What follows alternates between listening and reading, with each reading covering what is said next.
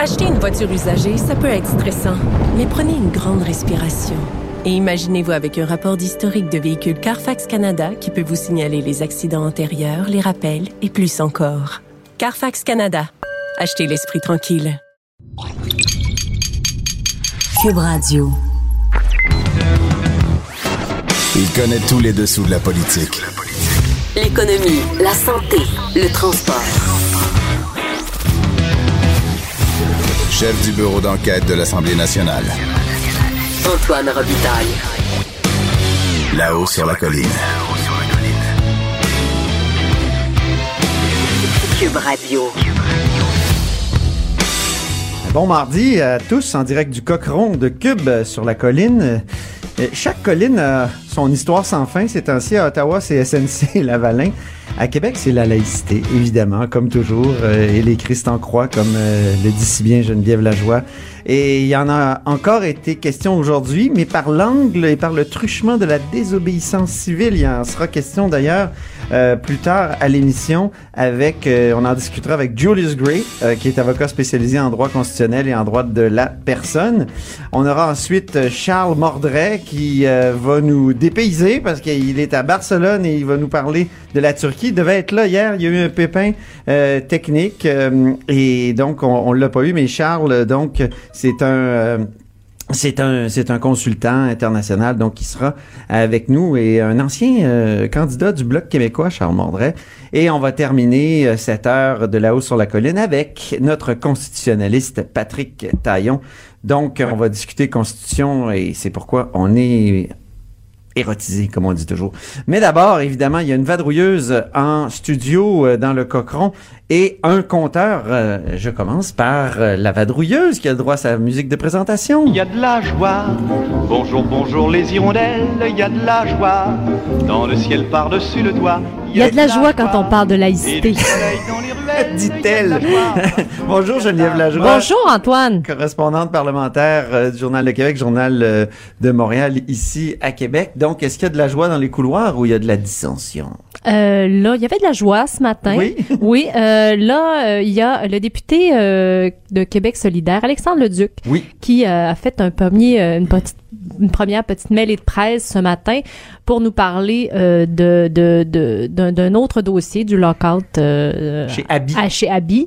Euh, mais finalement, Lui-même le qui est dossier... un ancien syndicaliste. Voilà, Ouais. et, mais le dossier de la laïcité l'a euh, très vite rattrapé. Alors, euh, juste vous remettre euh, en, en contexte, Oui. on se rappelle que lors du dépôt du projet de loi 21 sur la laïcité de l'État de la CAC, euh, il y a déjà les une commission scolaire anglophone qui a dit nous autres on va refuser de l'appliquer. Euh, là, euh, les villes défusionnées euh, de Montréal euh, demandent aussi euh, disent qu'ils veulent qu'ils l'appliqueront pas. Euh, donc et euh, je vous la- tu vas la voir tout à l'heure Oui. euh, en entrevue Monsieur Gray, Euh, mais euh, ce matin dans deux gazettes, hein, je veux pas interpréter ses propos, mais euh, il, il explique que la, désobé- la désobéissance civile, dans certains cas, dans l'histoire, ça a servi à faire changer les choses. Mhm. Il donne par exemple, euh, il donne l'exemple de la guerre au Vietnam. Donc, euh, Les droits alors- civiques aux États-Unis. Exactement, penser à- exactement, oui. Et, et puis euh, donc on a posé la question à Alexandre Leduc qui euh, qui était donc devant les caméras et euh, lui a nous a expliqué que euh, en fait il, il ne voulait pas condamner Euh, et on, je, je vous rappelle on lui a posé la question une dizaine de fois pour être certain de bien comprendre ce qu'il voulait nous dire et il a refusé de condamner la désobéissance civile dans le cadre du projet de loi euh, 21. On a un extrait, puis on a sorti, je pense, la dixième question, celle Ouais. de Patrice Bergeron, qui ramassait pas mal toutes les autres, puis la réponse un peu mal à l'aise là, de, de- d'Alexandre euh, euh, le Duc, on peut l'écouter. législateurs qui sont dans cette chambre-là vont toujours condamner le non-respect de la loi. Ils vont jamais inciter les citoyens à ne pas respecter la loi. Et vous, vous dites, je me prononce pas là-dessus. Moi, je vous dis que la désobéissance civile, c'est quelque chose qui existe, c'est quelque chose qui est théorisé par des penseurs, euh, qui peut être appliqué dans une circonstance ou pas, dépendamment de la gravité de la loi qui est adoptée. Moi, je ne me prononcerai pas aujourd'hui sur est-ce que c'est la bonne tactique par rapport au projet de loi de M. Jolin Barrette. Ce que je vous dis, c'est que ça existe et que si dans le futur, il y a des actes qui sont posés, ben, on les jugera euh, au mérite. Mais théoriquement, comme ça, je ne me prononcerai pas aujourd'hui sur le fond de est-ce que c'est pertinent ou pas euh, de faire de la désobéissance civile sur le projet de loi de M. Jolin Barrette. Donc, il veut pas se prononcer, il veut pas condamner, il veut pas inciter les citoyens à respecter une loi. C'est quand même surprenant. Euh, Et ça fait penser au débat qu'il y a eu en 2012 euh, avec euh, Amir Kadir. Je vous rappelle qu'Amir, lui non plus, euh, n'avait pas condamné la désobéissance civile. Si ma mémoire est bonne, parce que même il s'était fait lui-même arrêter, si je me souviens Ben bien, oui. dans le cadre de, de, de, de- du Il printemps avait arabe. dressé des parallèles avec Gandhi, avec Martin Luther King. Oui. Et, Et un peu plus tôt, dans Il me justement, semble que ça dramatise tellement les enjeux parce qu'on est- on n'est pas dans des enjeux aussi graves, évidemment, que la, la- la ségrégation aux États-Unis ou, euh, je veux dire, les, les, les, les problèmes de caste en Inde. Je veux dire, en tout cas, c'était mon commentaire. Mais euh, plus tôt dans, dans la mêlée de presse, justement, euh, Alexandre Leduc, dit, et, et quand on lui pose la question justement sur la désobéissance civile, dit, vous savez, c'est pas un crime la désobéissance civile aussi. Hmm. Donc, euh, en tout cas, euh, on verra ce qui euh, ce qui deviendra, mais euh, on aura certainement de toute façon à en reparler tout au cours de la journée. Déjà, euh, le Parti québécois a réagi euh, à cette interprétation de, de Québec solidaire. Le député péquiste Sylvain Godreau a dit que bon, mais ça démontre que euh, QS est en train euh, de se radicaliser euh, vraiment beaucoup. Ah bon? Voilà. Alors Ah la ouais. réponse de Sylvain Godreau. Euh, Toi, t'as passé la semaine, la fin de semaine à- au Congrès de Québec oui, solidaire. j'ai une belle fin de semaine. Ben oui. Oui, oui, oui. Je- C'était intéressant. C'était, que- très On a intéressant. lu tes papiers, c'était bien. Je mais- vous avoue, je vous avoue, franchement, c'était la première fois pour moi. Je, je n'avais jamais couvert Québec solidaire en Conseil national ou en Congrès ou quoi que ce soit. Donc pour moi, c'était une première expérience. Euh, j'ai été frappée par certaines choses. Peut-être que certains de mes collègues euh, avaient déjà vu ça parce qu'ils avaient déjà couvert un événement de la sorte. Moi, tu sais, j'ai couvert Québec solidaire de ses débuts en 2006 là, jusqu'à, je pense, 2012. Ok, Euh, ben peut-être. les événements. Peut-être Donc, des gens, les gens sa- savent pas ça, mais dans un congrès de Québec solidaire, d'abord, moi, je trouve que c'est le un, un des endroits où on mange le mieux. Si je compare aux libéraux, aux péquistes, aux caquistes, euh, euh, souvent c'est de la, de la nourriture maison qui est faite, euh, des, des, des gâteaux, des biscuits. En tout cas, je, je vous le dis comme ça. Là, Euh, je sais que c'est un détail, mais euh, c'est intéressant de, de comparer ça. Euh, ensuite, sur le parquet du Conseil national, il y a toujours trois micros. Alors, pour les intervenants, pour les femmes, pour les hommes et un micro non genré. Alors euh, ça aussi, ça, ça, ça Ouais. me- c'est, rare là, on voit pas ça souvent. Euh, et, et, et durant la fin de semaine, durant le débat euh, sur, euh, oui, là, faut, faut savoir qu'Antoine me fait des signes. Oui, effectivement, ils applaudissent. euh, comme des sourds-muets. Exactement, Oui. silencieusement. Mais aussi, euh, il avait distribué des cartons roses euh, durant Ah. la fin de semaine, Ah bon? notamment pour le débat sur la laïcité. Et si quelqu'un se sentait euh, anxieux, aimait pas la tournure des événements du débat, il pouvait brandir son carton rose. Alors, ça n'a pas été le cas. En tout cas, moi, ce que j'ai vu, il n'y a jamais eu de carton rose de brandi, mais euh, c'était c'était intéressant. euh, Ah oui, pour- oui, c'est ouais, une oui. nouvelle pratique, ça. J'ai jamais, euh, Oui, ben, jamais observé ça. non, mais je pense que c'était vraiment en- dans le but de de de, euh, de de favoriser le meilleur débat possible. Et d'ailleurs, il n'y a pas eu de dérapage. Je vous le dis franchement là, euh, on aurait pu s'attendre à du dérapage. Euh, Il y a certains commentaires qui étaient euh, assez rudes envers le gouvernement de la CAC par les militants, mais je veux dire en général là, ça ça a pas ça a pas, euh, il y a pas eu de problème ou de propos déplacés. Euh, Peut-être un petit un petit commentaire aussi. On se rend compte rapidement quand on couvre un, événement comme ça, les militants de Québec solidaire comparés aux militants euh, péquistes ou libéraux, euh, je trouve la grande différence ils ont pas l'impression, en tout cas, ils font pas, ils décident pas en fonction de ce que les députés vont faire avec ce qu'ils décident. Donc, euh, ils se foutent un petit que peu. je traduise? Oui, Ils se sacrent complètement de ce que les députés vont avoir à gérer. Voilà, donc en fin de semaine, on a une preuve de ça position. parce que bon, premièrement, ils ont changé, euh, ils, ont, ils ont- ils ont changé de position. Maintenant, ça, ils ne défendront plus Bouchard Taylor, mais euh, ils, ils vont être contre toute interdiction des signes religieux. Mais plus encore, maintenant le visage découvert, ils ouvrent la porte au visage découvert dans les services publics. Et donc ça, peut-être qu'on l'attendait moins, euh, ce, ce, ce, ce revirement-là. Et puis euh, donc là, c'est certain que depuis, ben les députés de Québec solidaire doivent maintenant défendre cette position-là, qui est peut-être un petit peu plus difficile à défendre que la précédente. oui, absolument. On a vu Gabriel Nadeau-Dubois hier euh, faire des, des tours de patin assez impressionnants. Oui, puis il a, et je, je vous rappelle, il a vraiment rabroué euh, sa collègue Ah oui, Ruba Ruba Gazal, euh, qui s'était avancée à euh, commenter jusqu'où la position de Québec solidaire pourrait aller, c'est-à-dire elle, elle, en s'appuyant sur la position de la nouvelle position de Québec solidaire, elle disait ben moi j'imagine qu'effectivement il pourrait y avoir une fonctionnaire au téléphone qui travaille euh, comme téléphoniste euh, avec un niqab ou une burqa, en tout cas un voile intégral. Alors Alors là, Gabriel Nadeau-Dubois n'a pas aimé ça du tout. Et euh, il, a, il a dit, dorénavant, on ne fait plus, on ne commente plus les cas par cas. Mais lui, lui, lui en a fait, mais pour Ouais. commenter l'inverse, c'est-à-dire pour commenter seulement des cas où euh, les gens euh, devraient se dévoiler. C'était le politicien qui se révélait, là. Effectivement. Merci beaucoup, Merci. Geneviève Lajoie, donc correspondante parlementaire au Journal de Québec, Journal de Montréal. C'est le temps du, de me tourner vers le compteur, Jean-François Gibault, directeur de la recherche à QMI. Bonjour Jean-François. Allô, Antoine? Tu as le droit à ta musique, toi aussi. Oui.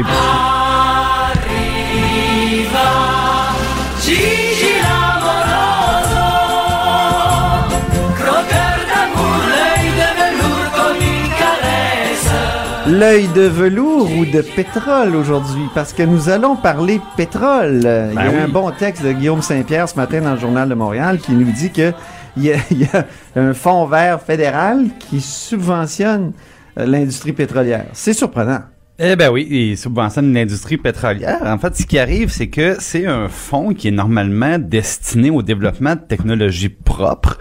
Et euh, ben, il arrive que ce qu'on appelle des technologies propres, ça soit en fait des technologies qui permettent d'améliorer, par exemple, le procédé d'ex- d'extraction euh, dans les sables bitumineux. Donc, euh, on pollue un peu moins, mais tout ça, évidemment, en produisant du pétrole. Alors, il y a un débat, est-ce qu'on devrait uniquement soutenir les énergies euh, renouvelables? Ou si on doit considérer aussi que si on rend le- le- le- les sables bitumineux, par exemple, un peu moins polluants, ben, euh, est-ce que c'est valable, est-ce que c'est pas valable? Chose certaine, ça nous amène à un niveau de subvention qui, pour le gouvernement de M. Trudeau, est essentiellement le même que celui euh, qui était sous le gouvernement conservateur de M. Harper. Il y a vraiment une continuité. hein, entre Ben, il y, a les deux, une, hein. il y a une belle continuité. Non seulement il n'a pas changé les cibles de réduction de gaz à effet de serre, mais pour l'industrie pétrolière, euh, finalement, il, il fait la même chose que Il fait la même chose, puis peut-être même un peu plus, puis je vais t'en reparler dans, dans quelques minutes. Euh, parce qu'aujourd'hui, bon, il y avait en même temps la commissaire à l'environnement euh, au fédéral, donc qui est rattachée, dans le fond, euh, c'est comme une division du vérificateur général à Ottawa, qui sortait aujourd'hui pour faire le point justement sur les subventions aux énergies fossiles. Et là, sa vérification portait sur le ministère des Finances. Parce que dans le passé, souvent, euh, la commissaire demandait au ministère des Finances, faites-moi le portrait là, de tout ce qu'on donne euh, au, secteur des hydrocarbures. Et là, le ministère des Finances sortait les mesures fiscales, donc des, des mesures pour alléger l'impôt, euh, qui étaient destinées spécifiquement, par exemple, au secteur pétrolier. Mais là, disait, mais un instant, parce qu'il y a un paquet de mesures d'application générale qui profitent beaucoup au secteur pétrolier et ça vous en tenez pas compte. Alors lui avait commencé le ministère des Finances à dire bon d'accord on va commencer à, tenir compte de ça. Mais là aujourd'hui elle nous dit bon là il a, commencé un petit peu à regarder ça. Ils ont évalué 12 mesures sur une douzaine qui restaient. Mais elle dit il regarde seulement l'impact économique. Il regarde pas du tout l'impact euh, plus social plus environnemental. Donc est-ce que c'est quelque chose qui est soutenable à long terme comme activité économique? Donc elle leur donne une, une assez mauvaise note là Et euh, faut, faut lui donner un peu raison sur un aspect, Antoine. C'est que là, à matin, bon, Guillaume nous rappelle 50 millions pour les énergies fossiles. À l'automne, il y avait une mesure comme ça, 14 milliards. Ben oui. 14 000 millions. C'est une Et goutte, là. C'est une mesure générale. Hein? Ce que- ce qu'il y a aujourd'hui, c'est une goutte C'est par une rapport à ce que tu, Voilà, parce que tu as soulevé ou même souligné dans la mise à jour budgétaire. dans l'énoncé économique de cet automne, ce qui s'est passé, c'est que c'est une mesure gigantesque, donc de 14 milliards de dollars, qui en théorie est accessible à toutes les entreprises.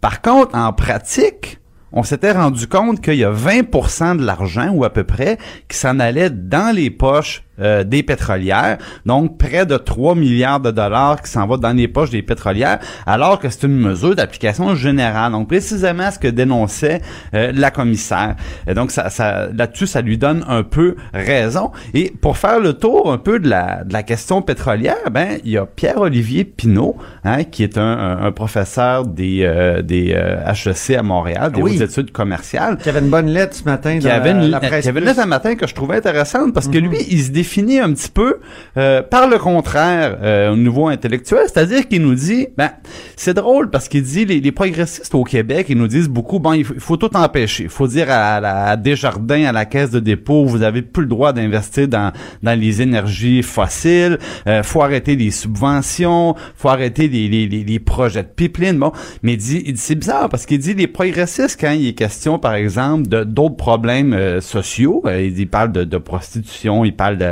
l'encadrement de la drogue, par exemple. Ils disent, ils comprennent que l'interdiction, ça règle pas les problèmes. On déplace le problème, des fois on, en crée des pires. Ben il dit, en fait, il dit lui il est spécialiste en énergie.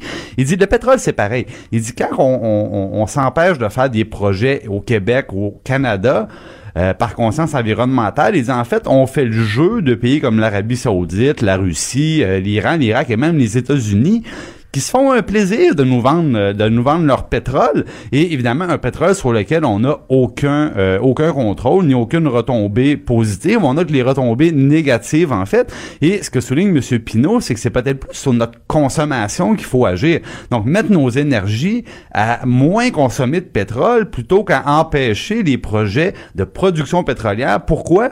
Parce qu'on peut bien on peut bien décider qu'il n'y aura pas de pipeline ou de, de puits de pétrole, mais euh, Antoine, tu vas encore avoir ta voiture à la station de service, mettre de l'essence dedans. C'est juste que l'essence va venir des États-Unis ou d'ailleurs, plutôt que de venir du Canada. Et c'est le cas par... tout un dilemme, là, pipeline euh, ou train, parce que les ben, deux sont dangereux. Les deux sont dangereux. Oui, le pipeline, il coule. Il paraît qu'il coule moins souvent puis explose moins souvent que, que les trains. Or là, euh, en luttant contre les pipelines, comme on le fait, et peut-être de façon légitime, on a finalement accru le transport ferroviaire euh, du pétrole. Voilà, on se met un petit peu la main devant les yeux parce qu'on dit on a gagné la bataille des pipelines, mais pendant ce temps-là, on oublie que l'Alberta vient Combien ils ont acheté déjà? 14 000 wagons oh, citernes de plus. C'est le chiffre du jour. C'est le chiffre du jour. C'est le chiffre du jour et 14 milliards tantôt. Là, ah, 14 ben voilà. oui.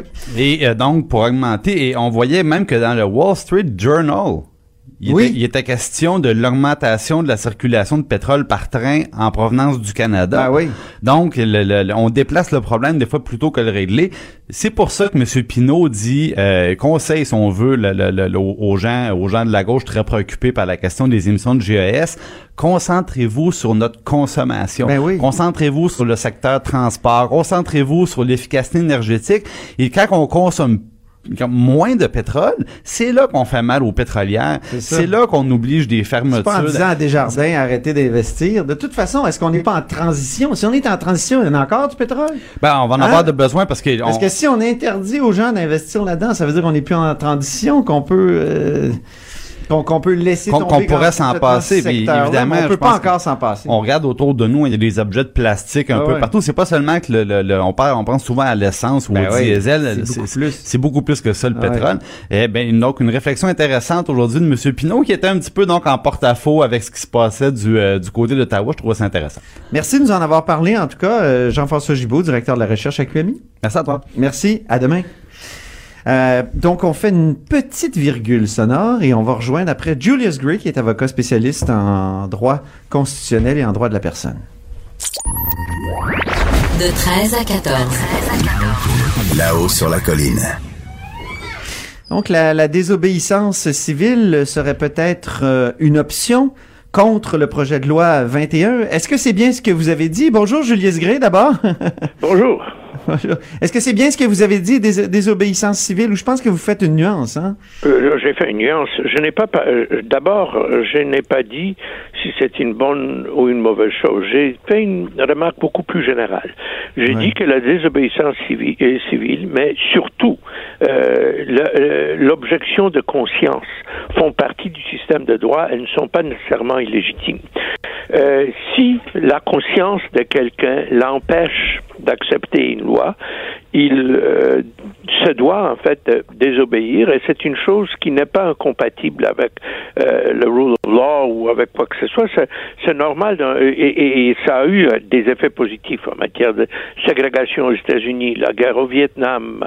Euh, euh toutes sortes d'autres cas euh, contre M. Duplessis. Donc la désobéissance n'est pas en soi et automatiquement illégitime. Et maintenant, j'ai fait une autre remarque euh, concernant les villes qui disent qu'elles ne mettront pas en, exécution cette loi, qu'effectivement, il y a certaines situations où la loi pourrait provoquer des réactions de conscience.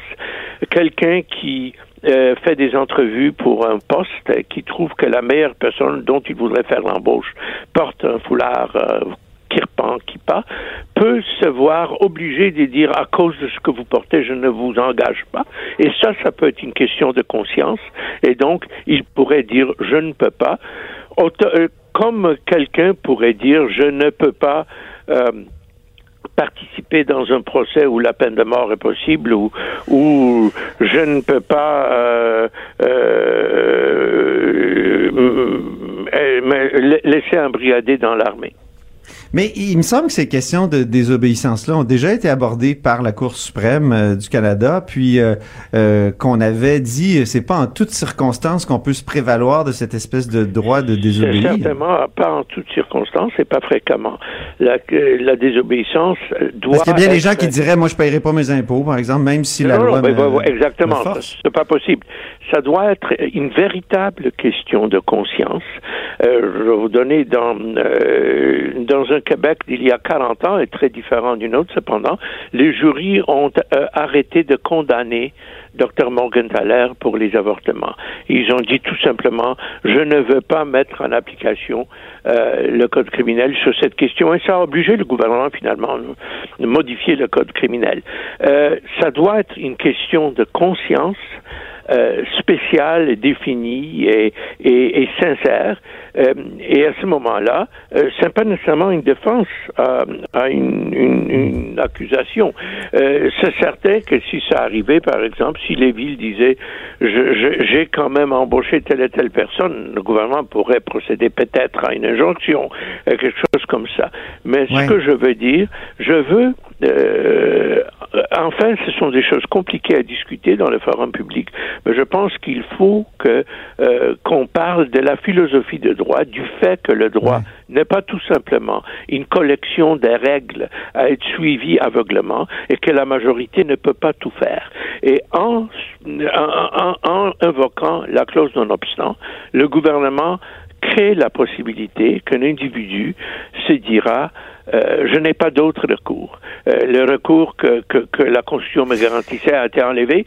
Il y a bien sûr le recours aux Nations Unies que, que je considère comme la meilleure solution, beaucoup mieux que immédiatement des, des tentatives de euh, tout simplement de se soustraire à la loi, mais je pense que finalement, on peut légitimement dire que si notre conscience est impliquée, il y a des lois que, auxquelles nous ne pouvons pas obéir. Mais les, éthiciens, je pense à Guy Durand, par exemple, que j'avais interviewé, moi, en 2012, là, parce qu'il était question de, de, désobéissance euh, civile à ce moment-là. En 2012, il y a Amir Kadir de Québec solidaire qui euh, la prônait carrément et qui même faisait des parallèles entre lui et Gandhi et Martin Luther King, ce qui était on conviendra, là, excessif. Euh, et on parlait, et, Guy Durand, donc, euh, que j'avais interviewé, avait dit, ben, il y a trois critères.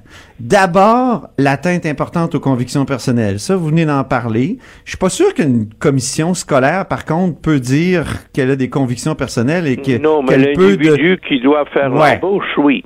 Peut-être l'individu. Et deuxièmement, il y a une mais deuxièmement, M. Durand, Guy Durand disait, il, ça prend une proportionnalité entre les conséquences de la désobéissance et celles du respect de la loi et, de l'ordre. Est-ce qu'il y a une proportionnalité ici? Puis enfin, ben, ça doit être une mesure de dernier recours? Est-ce que c'est une mesure de dernier recours? Là, on dirait que c'est premier recours dans votre cas. Non, non, je, je, vous ai dit que le premier recours, c'est les Nations Unies.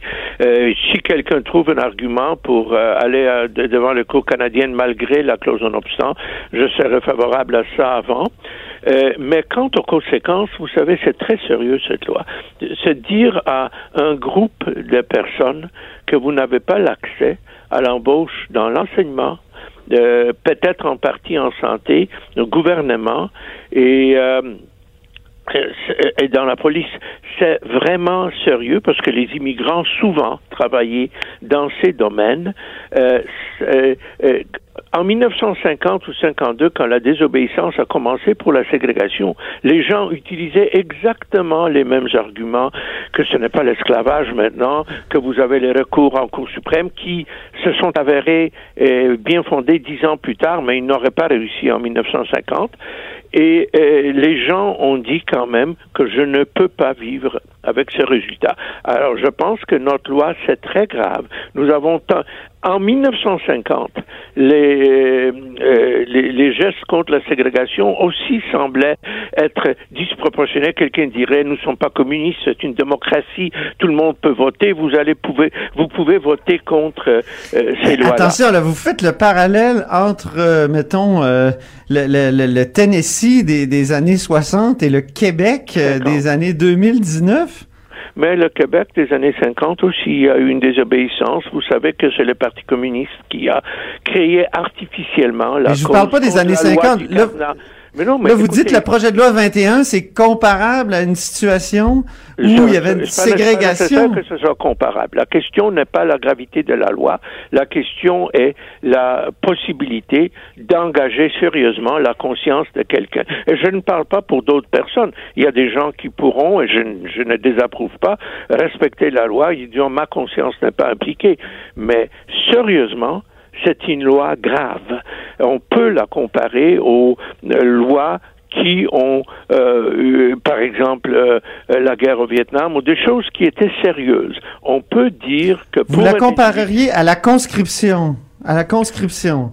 Euh, je, euh, aux États-Unis. Je pense que pour un individu, euh, encore une fois, la conscription, c'est pas nécessairement mauvais. Nous avons eu la conscription en 44 et beaucoup, la majorité des Canadiens étaient pour, bien qu'il y ait eu une résistance. la question est pour l'individu dont la conscience est impliquée. Peut-on faire ça?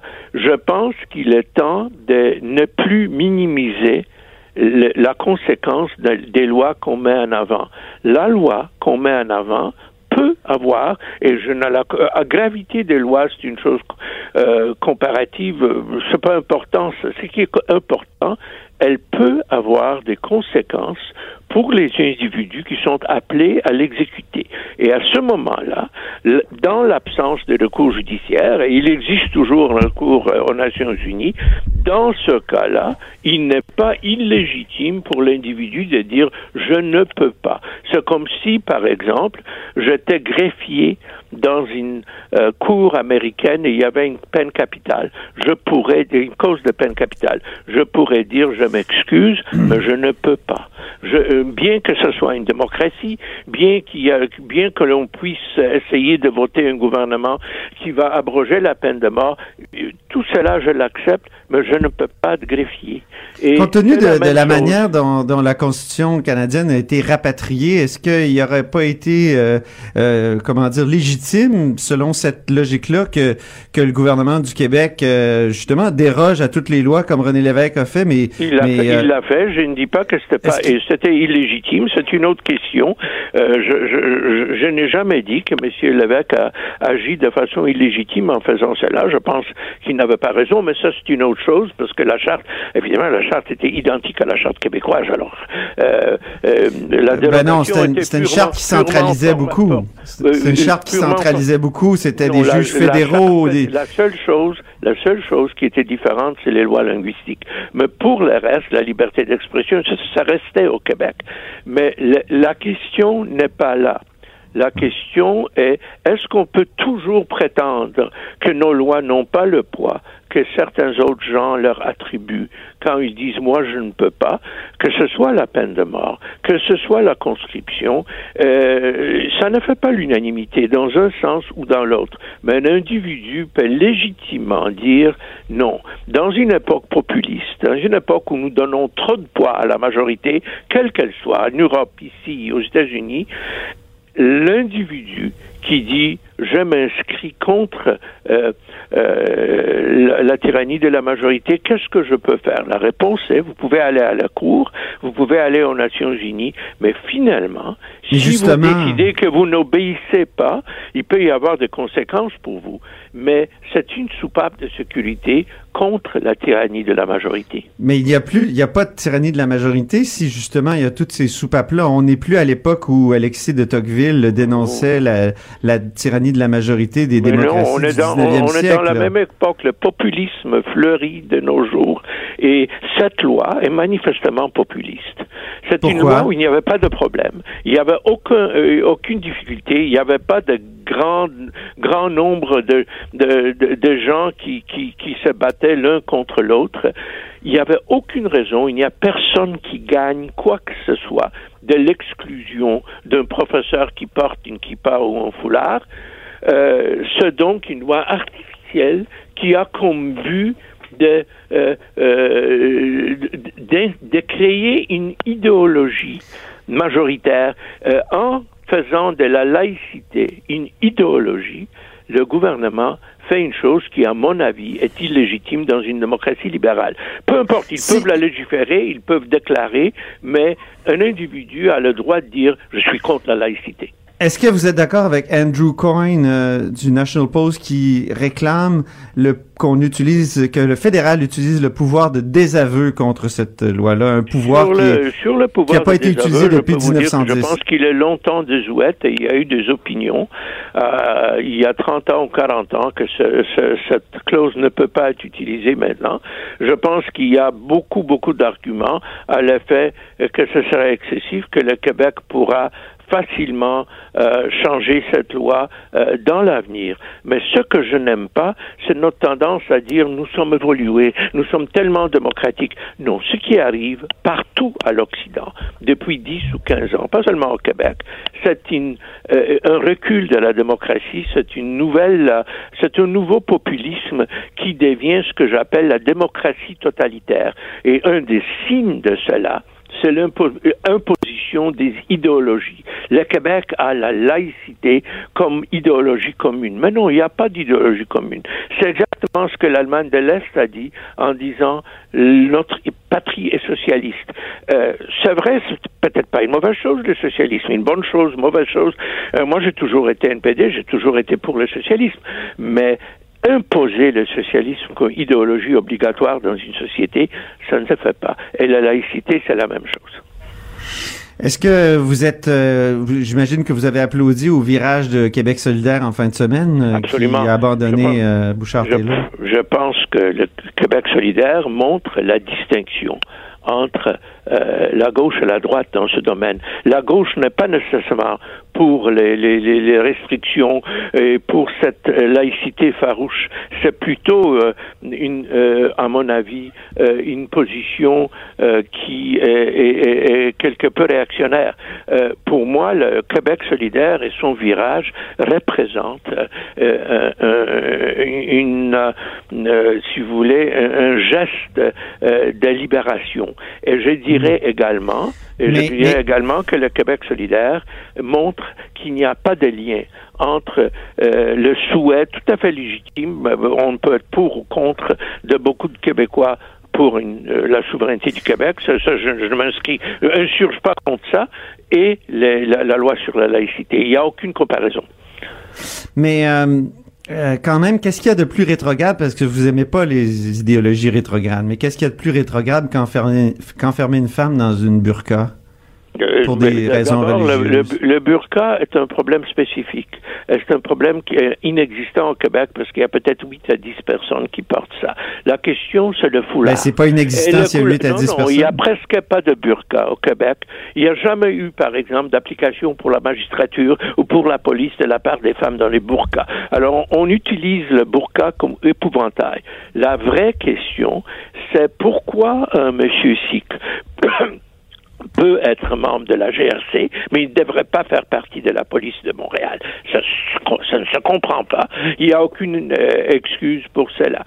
Euh, quant au, hijab, ce que les gens portent, euh, moi je suis contre le multiculturalisme. Ce n'est pas un relativisme moral que, que, que j'apporte. Je pense que le Québec a raison de dire que la culture commune, c'est la culture québécoise euh, et les gens devraient s'intégrer.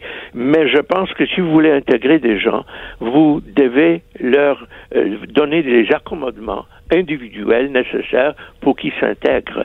Euh, la, la, conséquence de cette loi, ça va être des écoles privées euh, où les profs pourront porter des foulards, euh, ça va être des, un sens d'aliénation.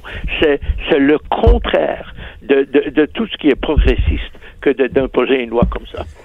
merci Julius Gray. on reprendra le débat une autre fois. C'est un plaisir. Julius Gray est avocat spécialisé en droit constitutionnel et en droit de la personne. Après la pause, euh, on va rejoindre à Barcelone Charles Mordret, consultant, expert de la Turquie, mais qui vit donc euh, en Catalogne. De 13 à 14. Là-haut sur la colline. La politique autrement dite. Cube Radio. Bon, ben on vous l'annonce depuis hier, mais là, il est vraiment là. Ben, en tout cas, j'espère. Et à l'autre bout du fil à Barcelone, Charles Mordret. Bonjour, Charles Mordret. Bon, bonjour, bonjour. Ah ah, voilà. Donc, très content de, de, vous parler, Charles, euh, à Barcelone, parce que ce qui est, ce qui est paradoxal, c'est qu'on va surtout parler de la Turquie, mais vous y passez une partie de, de votre vie en, en Turquie, d'après ce que je comprends. Oui, depuis, depuis longtemps, depuis plus de 20 ans, en fait. Oui. Euh, et il y a eu un événement politique important et c'est pour ça qu'on voulait vous parler. Euh, C'était les mhm. élections municipales et euh, on a constaté que le, le, le, le grand chef, disons, de, de, la Turquie, donc euh, premier ministre de 2003 à 2014 et président de la République de Turquie depuis 2014, Erdogan, Recep Tayyip er-, Erdogan, a perdu ces élections-là d'une certaine façon. C'est un revers pour lui. Ben, écoutez, euh, on, on peut pas dire qu'il les a perdus, hein, parce que bon, euh, la coalition qui, euh, de, son parti, l'AKP, avec le, MHP, en fait, ont, quand même remporté la, la, la, majorité des voix et la majorité des, des municipalités à travers la Turquie. Mais on, on, dit, on dit que c'est un revers très important pour lui, puisque euh, il a perdu, enfin, il y a encore des recomptages. Aujourd'hui est une journée assez confuse là, parce que euh, euh, les partis avaient jusqu'à 15 heures pour demander donc le, recomptage et l'AKP a demandé le recomptage à Istanbul et à Ankara. Donc, on, doit être patient avant d'avoir des résultats tout à fait finaux. Par contre, il serait très, très surprenant que les résultats d'hier soient renversés. En fait, Erdogan, en fait, l'AKP aurait perdu euh, la plupart des grandes villes de la Turquie, dont Istanbul et Ankara, euh, des villes qui comptent euh, pour à peu près 70% de toute la richesse produite en Turquie.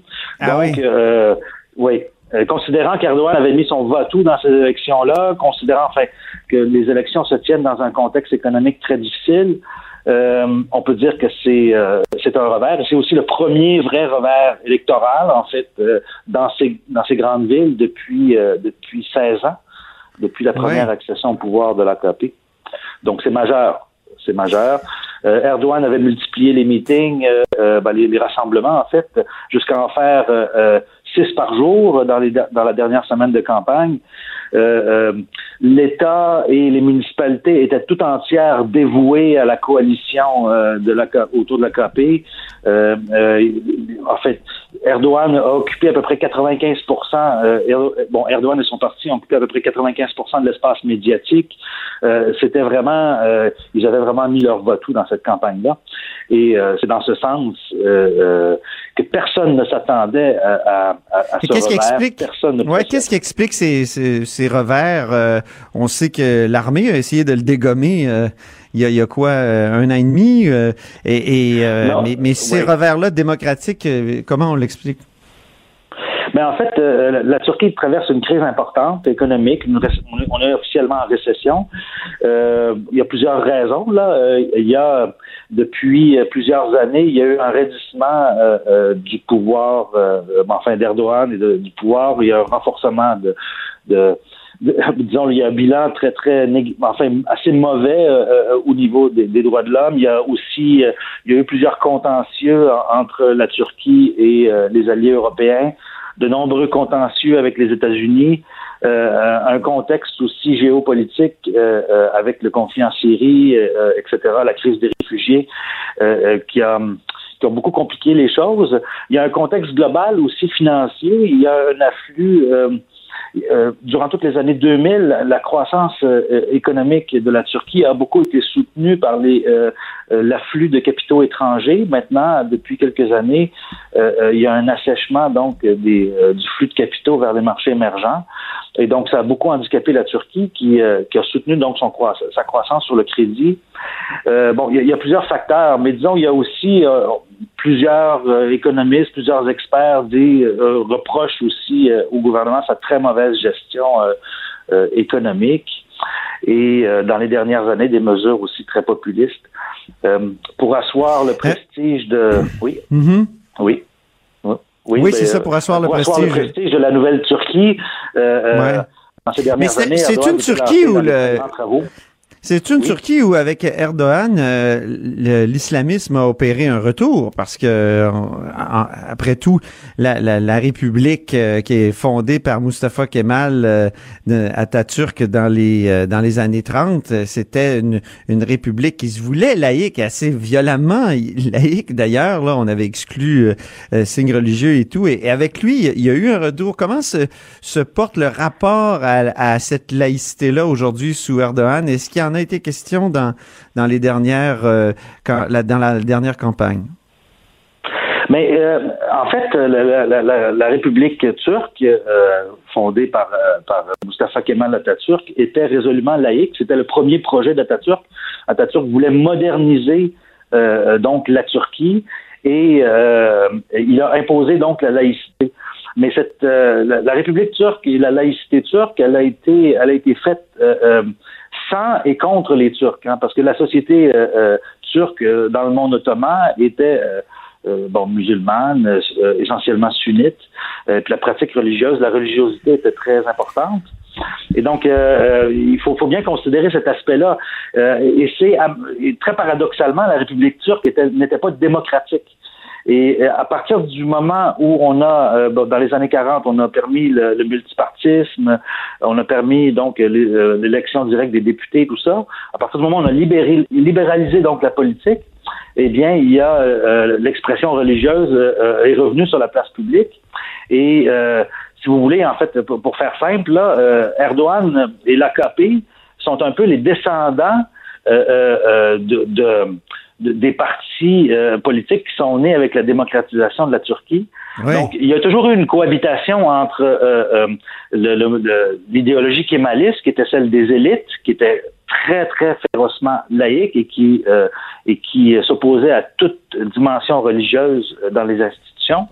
Mais il y avait la population turque qui, qui avait une, avait, il y avait un conservatisme social. ah oui. les gens avaient une pratique religieuse et et à mesure que donc on, que ces partis euh, euh, dans la vie euh, dans la vie politique s'affirmaient, eh bien évidemment cette cette laïcité a été remise en question. Mais juste une petite chose, les islamistes en Turquie n'ont absolument rien à voir avec ceux du Golfe.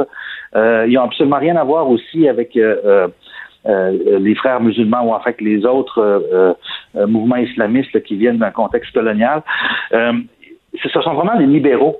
Euh, en Turquie, on peut vraiment parler d'un islamisme libéral. Donc, euh, il y a un consensus à peu près euh, général sur le pluralisme politique et les institutions démocratiques. Et les islamistes en Turquie ne remettent pas en question du tout ça. Alors, ça, c'est un élément très important. En terminant rapidement, euh, vous, comment vous voyez le débat sur la laïcité euh, vu de, d'Istanbul quand vous y habitez ou, de Barcelone? On parlera peut-être de la Catalogne une autre fois, mais vu de vu d'un endroit où vous habitez euh, pendant une partie de l'année à Istanbul? Ben, ben, moi, je suis souvent au Québec, puis je, garde, je, suis de très près la laïcité. Je peux pas parler en tant que turc, mais euh, euh, ah non, non, c'est pas ça que je vous demandais. Non, ouais, non, non, non, c'est ça. Mais disons que euh, le débat sur le voile, ça a été un débat qui a, pour parler spécifiquement du voile, parce que c'est de ça qu'il s'agit souvent, eh bien, ça a été un débat très important en Turquie dans, durant tout le courant des années 2000. Euh, L'AKP, c'était d'ailleurs un cheval de bataille. Euh, euh, ils ont demandé à ce que donc on permette le voile à l'université, hein, au nom des, des, chances. C'est seulement en 2010 que les jeunes femmes ont pu entrer à l'université avec leur voile. Et là, aujourd'hui, ben, l'année dernière, par exemple, l'armée même a permis le, port du voile. Mais le contexte est très différent. La Turquie est un pays qui est à 99% musulman. C'est un débat qui a lieu entre musulmans sunnites essentiellement quand on parle de laïcité en Turquie, euh, euh, on n'inclut pas du tout les Alévis qui font 15% de la population et les chrétiens. Donc, euh, le contexte est très, très différent. Très, très différent du Québec. Ben, on en reparlera. Merci beaucoup, Charles Mordret, consultant expert de la Turquie qui vit à Barcelone. Merci. Alors, Merci bien. au plaisir. après la pause, Patrick Taillon, notre constitutionnaliste, est là. donc, restez avec nous. Là-haut sur la colline. Une entrée privilégiée dans le Parlement. 13h, 14h. Cube Radio.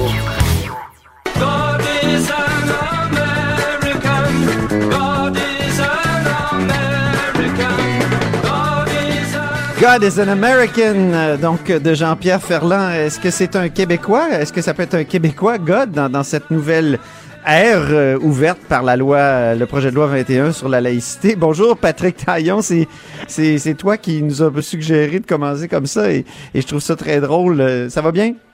Oui, tout à fait. Bonjour Antoine. Donc, Patrick Taillon, professeur de droit à l'Université Laval et constitutionnaliste. Alors, pourquoi God is an American?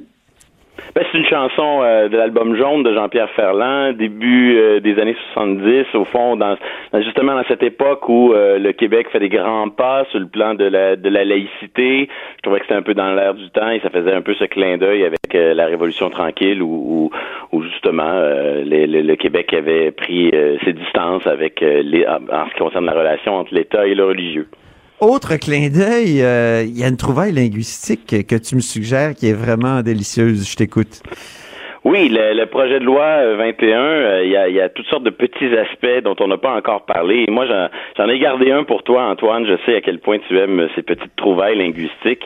Donc, c'est assez bien connu. Le mot laïcité n'a pas d'équivalent en anglais. On peut parler de sécularisme, mais c'est pas tout à fait la même chose. Donc, au moment de traduire, parce qu'il y a une obligation dans la Constitution canadienne qui impose au Québec de produire ses lois en anglais et en français. Et donc, les, les légistes de l'État québécois ont dû se trouver un, terme équivalent et on a, au fond, après avoir inventé beaucoup de, traductions de l'anglais vers le français, que ce soit courriel ou d'autres termes, là, on aura euh, une invention euh, toute québécoise qui sera le mot euh, laïcité, mais sans le tréma et avec un Y à la fin, prononcé à, l'anglaise ou à la française, je ne sais trop, mais on voit dans le texte, dans la version anglaise, que on cherche pas à, on, on, invente un nouveau mot pour bien marquer que derrière le vocabulaire il y a un choix, il y a une réalité conceptuelle qui se veut différente de ce qui est vraiment, vraiment intéressant. An act respecting the laicity of the state. Avec, avec un Y, hein? oui, oui, et sans le traitement sur le I. Oui, bien. Euh, continuons maintenant d'autres aspects qui euh, qui sont intéressants, qui ont passé sous le radar des médias. Euh, je t'écoute. Moi, ce que j'aime le plus, c'est évidemment le fait que l'on ajoute euh, le principe de laïcité dans la charte québécoise. Donc, euh, on, on, modifie le texte de ce grand catalogue des droits et libertés au Québec qui contient un peu tous les fondements de l'État. Et, c'est intéressant parce que c'est pas les interdictions qu'on insère dans le, le, catalogue des droits et libertés, c'est le principe lui-même comme fondement pour justement le, le jour où ce texte-là euh, finira par se retrouver devant les tribunaux, ben, dans le, le, plat de bonbons, dans le catalogue des fondements de l'État que le juge doit euh, pondérer, concilier les uns les autres, mais il y aura cette, euh, cet, élément, euh, ce nouveau principe de laïcité qui s'y retrouvera. Et c'est intéressant aussi parce que ça va, ça va permettre de clarifier le débat. On l'a vu discrètement cette semaine. Il y a des voix qui se sont élevées en disant on ne devrait pas modifier la charte québécoise, même si ce n'est, ça n'a rien à voir avec les interdictions, parce que aux yeux de certains, euh, cette charte serait en quelque sorte un nouveau texte sacré qui, qui ne devrait pas évoluer, et, ou qui devrait évoluer, mais que dans un sens qui irait vers la, consolidation des droits individuels. Donc c'est un point de vue qu'on a retrouvé dans un papier de, de Denis Lessard où on cite mon collègue Pierre Bosset, et là on voit là que le, discours est pas. Euh, Denis Lessard écrit pour la euh, presse, oui. Mm. Oui, tout à fait. Et on dit que le, le la charte n'a jamais été modifiée euh, alors, euh, autrement qu'à l'unanimité. Ce qui est une erreur dit, factuelle. des Hein? exceptions. On mentionne quelques exceptions, mais on dit ces exceptions-là ne sont pas importantes. Là, finalement, quand on va voir ces exceptions, on découvre ben, qu'est-ce qui est une modification importante, qu'est-ce qui ne l'est pas, et ça prend combien de députés pour que ça le soit. Donc, on, on voit qu'il y a une résistance à, à jouer dans le texte de la, de la charte qui, qui témoigne au fond un peu de l'hostilité de certains euh, à l'idée de prendre en compte là, ce, ce principe de laïcité. Le projet de loi 21 comprend un revirement gouvernemental important. Quel est-il? En fait, il y en a plusieurs. Euh, la, la dérogation, a priori, c'était pas prévu. On avait dit la dérogation si nécessaire. Tout le, le volet où on reprend l'ancien projet de loi de Stéphanie Vallée sur le, le service à visage découvert, ça non plus, ça avait pas beaucoup fuité. C'était plutôt euh, sous le radar. Mais moi, le, le revirement qui me plaît le plus, c'est celui sur le crucifix, parce que euh, enfin cette rupture avec l'approche de catho-laïcité, si je peux dire. Donc on, on arrête là, d'abuser de l'argument que tel symbole serait en fait euh, un, un de patrimoine. Oui, il y a des symboles religieux qui font partie du patrimoine, mais il faut pas non plus euh, abuser de cet argument-là.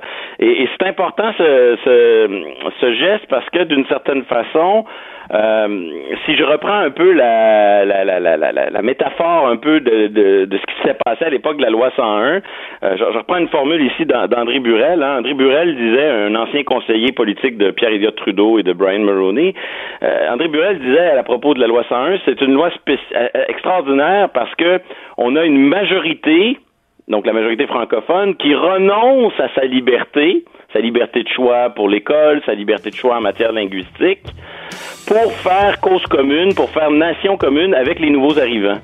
Et Ouais. au fond, s'il n'y avait pas cette catho-laïcité, s'il y avait cette catho-laïcité, on se retrouvait dans une logique où la majorité, elle a gardé ses symboles, mais elle imposait aux minorités de retirer leurs symboles. Alors là, avec la, la, la, la- la rupture avec l'approche de catho-laïcité, là, on retrouve le même parallèle. Tout le monde fait un pas en avant Ouais. pour essayer de distinguer État et religion. Ben, merci beaucoup pour ce, ce, ce tour de raison, cette première réaction de, de, de notre constitutionnaliste à nous, à, à ce projet de loi 21. On Je garde continuera d'en parler. que On a moins sûrement... pour une autre chronique, ça viendra plus tard. Oui, oui, oui, oui, il y en a beaucoup, il y a beaucoup, oui. Euh, merci beaucoup. Alors, on touche à la fin de l'émission. Euh, C'était, c'est tout pour euh, là-haut sur la colline aujourd'hui. Merci à l'équipe. Merci euh, à Maxime Lacasse à la mise en ombre. Merci à Alexandre Moranville à la recherche. Véronique Morin.